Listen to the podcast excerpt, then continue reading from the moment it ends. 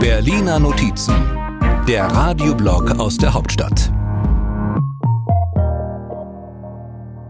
Das Sommerloch hat es in sich. Mittendrin Bundesaußenministerin Annalena Baerbock von den Grünen. Offensichtlich sind wir schon im Sommerloch. Man merkt es daran, dass die Außenministerin ganz ungewohnt im Inland auf Dienstreise ist und daran, dass lauter Testballons aus diesem Loch aufsteigen. Erst will SPD-Chef Lars Klingbeil das Ehegattensplitting abschaffen. Zwar in der Ampel nicht durchsetzbar, aber ein netter Versuch. Auch die Linke hat Ideen, will Schwimmbäder retten und den ganzen Osten gleich mit. Warum gerade jetzt?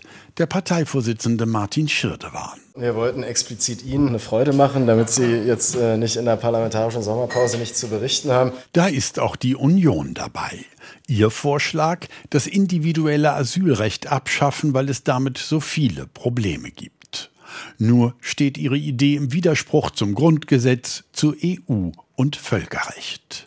Dabei steigen die Umfragewerte der AfD ohne deren eigenes Zutun. Sie kann es sich im Sommerloch gemütlich machen. Frage, was fällt CDU-Chef Friedrich Merz als Argument gegen die Konkurrenz von rechts ein? Na? Eine Stimme für die AfD ist eine Stimme für die Ampel. Oh je, im deutschen Sommerloch wird's finster. Da sucht Bundeswirtschaftsminister Robert Habeck von den Grünen vorsichtshalber das Weite und reist beruflich nach Indien, da ist es wohl heller. Also Energie ist ja da, die Sonne knallt. Und daraus lässt sich doch was machen. Energie zum Beispiel.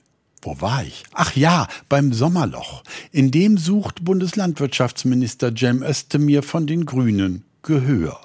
Und zwar zur Frage, wie man ukrainisches Getreide in arme Länder bringt, wenn Russland im Schwarzen Meer Frachtschiffe beschießen will. Ich rede mir jetzt seit einem Jahr den Mund franzlich. Kein Kommissar ist vor mir sicher, kein Kabinettsmitglied ist vor mir sicher. Wo immer ich bin, rede ich, wir brauchen alternative Exportrouten. Man muss entscheiden, eine muss ausgebaut werden. Kommen wir zum Shootingstar im Sommerloch 2023. Nein, keine Löwen, sondern der freilaufende Bundesfinanzminister Christian Lindner von der FDP.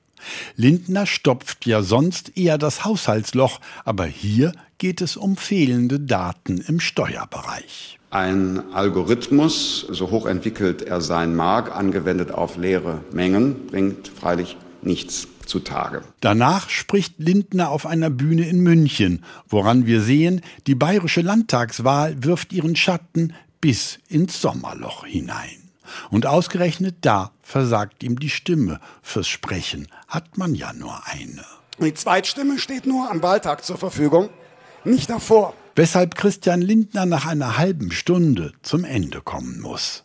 Wenn sich nur genug ein Beispiel an ihm nehmen, wird es doch noch still im Sommerloch. Eigentlich ein ganz schöner Gedanke. Die Berliner Notizen. Immer sonntags hier bei MDR aktuell. Und immer auch als Podcast. Überall da, wo es Podcasts gibt.